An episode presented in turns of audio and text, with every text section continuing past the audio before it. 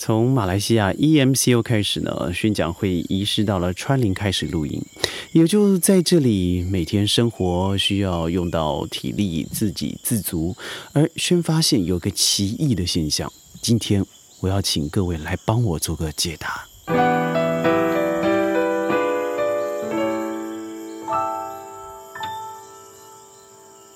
欢迎各位加入今天的宣讲会，我是轩。正如我所说的，在这三四个月的时间，对我们都在这里。而马来西亚的每天的确诊数字都维持在两万件以上，而比确诊数字还恐怖的是那死亡死亡数字。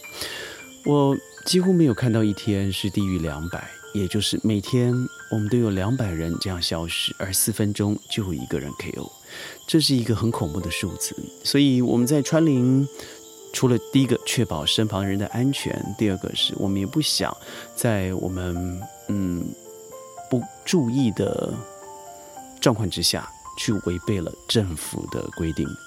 也就是如此，我们在这里啊，二十四小时的亲密相处，不论是呃孩子的读书、公司的开会、网上的学习。我其中参加了一个非常重要在加州举办的 Trainer Trainer TTT 的一个会议，也都是在这里完成的。所以您现在所听到的虫鸣鸟叫呢，也真的就是我们从川林送给您的。但奇异的是啊。因为在川林，哦，我很多的事情必须要做，而打球每天我们一定最少有两个小时激烈的运动，我确保我每天的步数有在一万五千步左右，而我身旁的学员也差不多就一千三、一千八啊，一万八、一千一万三。但这个训练的过程，我发现，哎，怎么他们的体力特别差？我就开始思考了一下，呃，我睡得比较短，我每天睡大概平均少他们。两到三个小时，也就是大差不多每天有五个小时左右的睡眠，加上我上礼拜如果大量的失眠的话，因为脑袋一直想的一些公司的财务啦、公司的管理的事情，呃，我几乎是平均一天只有三个小时，而学员每天我们确保他有七到八个小时的睡眠的状况之下，呃，难道读书真的这么累吗？我反复了思考很久，哎呀，让我突然想到了一本书，也是事实上我在大学就已经拜读的一本，呃，John Lower 他所写的精力管理，在英文上头叫做《The Power of Full Engagement》。这本书曾经提到了，每个人对于经验管理的方式是不一样的。譬如说，呃，有几个关键核心思想啦，全情投入啦，或是精力训练的一些步骤。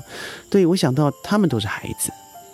所以在初入世界的过程，包含学习的过程，我们是没有被教导要如何去管理我们的精力。各位想想，在随着年龄越来越大，我们荷包或许越来越满，我用或许啊，而和财富不能成正比的，可能就是时间了，因为你会发现时间越来越短。反之。你要大量的使用时间去创、创造财富和健康，反而是年纪越来越大之后的当务之急，而我们却缺乏了这样子的观念，所以导致很多人有了财富失去了健康。但孩子们不是啊，他是充满了时间和健康的时候，如果这个时候可以开始训练。精力的管理，那我相信对他们未来会很有帮助。于是我们做了一个很简单的思考，呃，我和 Jim Loer 一样做了一个简单的三角形。三角形分四个层节，最下面的是体能层节，从上推出来的是情绪层节，在情绪之上的是思维层节。而最高的顶峰也是最小的范围，叫做精神层级。那我想在这几个层级里头，学员多半落在的就是体能吧，因为体能里头包含了饮食、运动和睡眠。我身旁有个很可爱的、很可爱的孩子叫 Spart，它往往就在这个循环里头：饮食、运动、睡眠，饮食、运动、睡眠。所以它久而久之，它会回到一个呃一个循环里头，就是这三个除了缺一不可以外，也变成老神在在的习惯了。他只要在这个三个循呃循环里头循环，他就会认为自己好好的活着。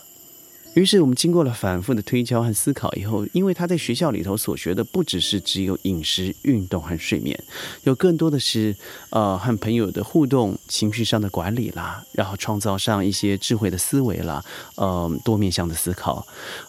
但是 EMCO，我应该说从二零二零年开始，大量的网络课以后，在肢体的接触受到了限制，在学校。的多元学习也受到了限制。你，如果现在到了学校去，你会看到很多的游泳池是封闭的，体育馆是关上的。我另外一个很好很可爱的孩子啊，他叫 Seattle，他读的学校里头把整个体育馆封起来，而老师还要偷偷的开放让他们去运动，否则觉得这些男孩子们体力无法宣泄。呃，我在很大的嗯质疑啊。同时保持着很大的同情，就是什么时候我们需要用一种同情孩子们的方式，而让他们去运动，就是因为我们在疫情当下不得已而为之了。我们回到这个三角形里头。体能里头往上层走是情绪，情绪表现它在积极面和消极面。你可以在现在 COVID-19 的状况之下看到很多人是在情绪这个环节，也就是我们倒数第二个环节。所以孩子们很多时候他会在体能情绪里头反复的。为什么？因为当体能得不到宣泄的时候，情绪就随之高涨，会变得非常的情绪化、阴晴不定。更不要说是大人，大人也是一样。在我们随着年纪往上冲，时间越来越不够用的时候，我们很多时候是掉到情绪里头。当我们事事呃无法在积极的努力里头得到结果，我们就会用消极的方法来应对，而情绪的爆发就成为我们每日的循环。后来你会发现，很多人就是在体能和情绪、体能和情绪之中做一个很负面的回转，但真正。掌握一个人能够比较有建设性的未来、建设性的想法的，必须要进入思维。有了思维，也就是我刚才说的一二三，也就是底层往上走的第三层节。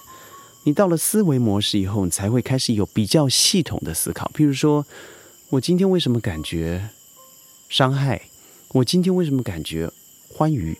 我要达到这个目的，应该要怎么做？这是一个比较有系统的思考。如果第一个没做好，第二个可能就不行了。所以有时候会把结果往前推，而达到你想要做的目的，而找到开始的方法。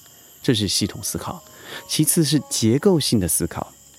结构性的，就像我所说的，你必须要知道一二三四五的步骤是什么。如果一三二四五，你的结果又会是什么？虽然你一样会达到结果，但是方式。执行面可能完全不一样，它会因人而异。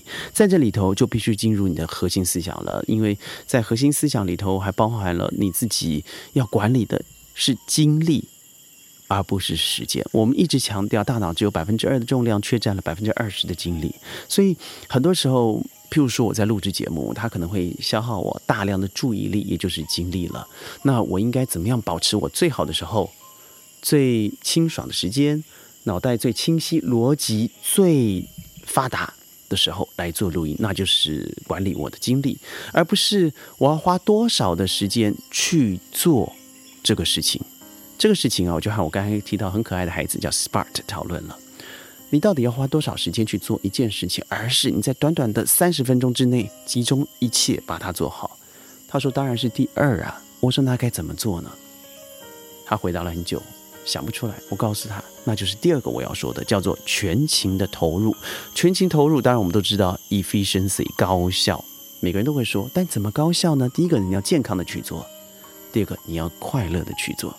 健康的意思是，当然你身体最基本的没有什么苦痛，你睡眠十足，但你看这个事情的时候，是脑袋里头是健康的想它的。譬如说，他现在有个节目叫做《斯巴特闯天涯》，那在这里头，你怎么样以一个呃正面的方式来创造这样正面的能量，带给你的听众粉丝们一个正面的结果，这是健康的想法。而最后，你要让自己随时有个欢愉与快乐的想法来创作它，你才会。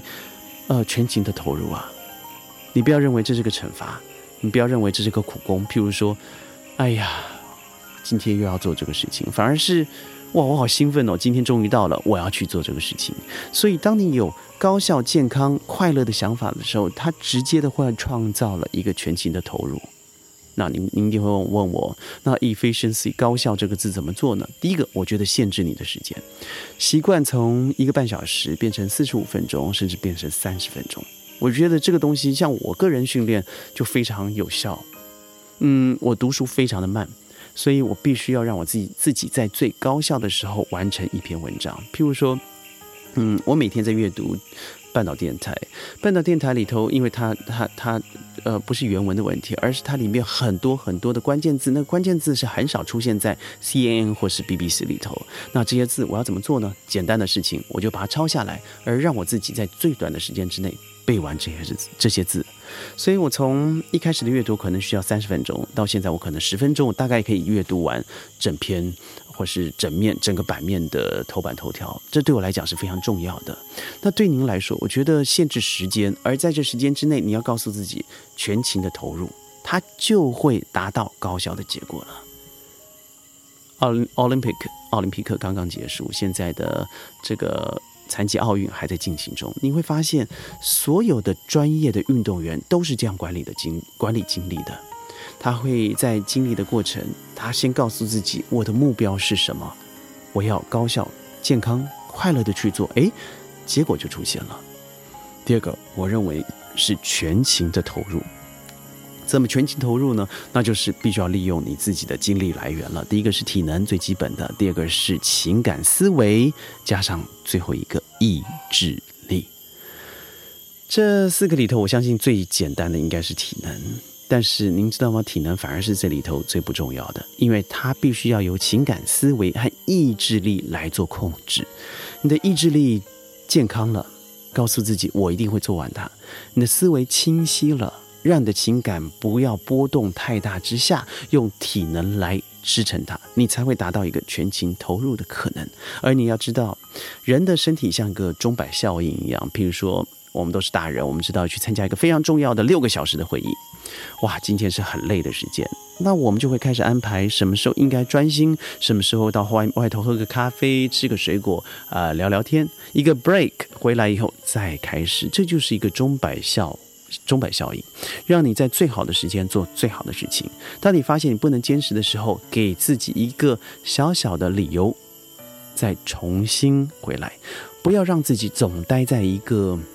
催眠的舒适圈，呃，我在秘密空间呢，本来就应该这样。哎呀，这个内容很无聊，我每次都知道是这样的结果。如果你掉入这个循环以后，你会发现你永远回不来了。而最后我要说的是，嗯，我跟这个孩子聊的时候，他问我说：“那我该怎么样开始训练呢？”我认为第一个，你的目标要明确，不要总是打高空，你要非常的实际。踏实不走捷径，这个是明明确的目标，所以你不要去设想一个呃亘古千年都做不到的一个大事，先想小事，用很多的小事来完成你现在的目标。第二个事情，你要正视现实，你的能力到底有有多少？你可以做多少事情？不要好高骛远。第三个事情，最重要的是万丈高楼平地起，你要付诸行动。当你达掉了我所说的这些全情投入啦，你拥有核心思想了，而且开始真的进入了精力训练的步骤的时候，恭喜您，您可能达到了金字塔顶端的精神价值这个精神的阶层了。在这里头谈的是这个事情的价值和意义是什么，而不是我可以赚到多少钱，我可以拿到多少利益。在精神层面里头，你想的非常广。你想的非常宽，也就是我下次要跟各位聊聊这个 Cornell University 所谈的就是不知道自己的不知道，知道自己的不知道，等等等等四个人的认知情节。在精神领域里头，你所想的比较宽、比较广，你看的会比较多，同时你会觉得得失心变得非常微乎其微了。所以，我今天所说的在精精神上的管理、精呃精力上的管理，我认为在这本书的《Power of Full Engagement》虽然是一个非常老的书，但是我还是鼓励各位去阅读。但最重要的，阅读它你会觉得非常干涩。如果您听懂了我今天所说的，那我觉得最棒的事情就是付诸行动。那我刚才重述了明确目标、正视现实，而付诸行动这三点，你是否可以现在开始？那的精力可以开始得到管理了，因为我在我身旁的孩子看到了明确的实现。我是轩宣讲会，每天在云端里头和你分享十五分钟的世界大小事，但愿对你有所帮助。我们明天见，拜拜。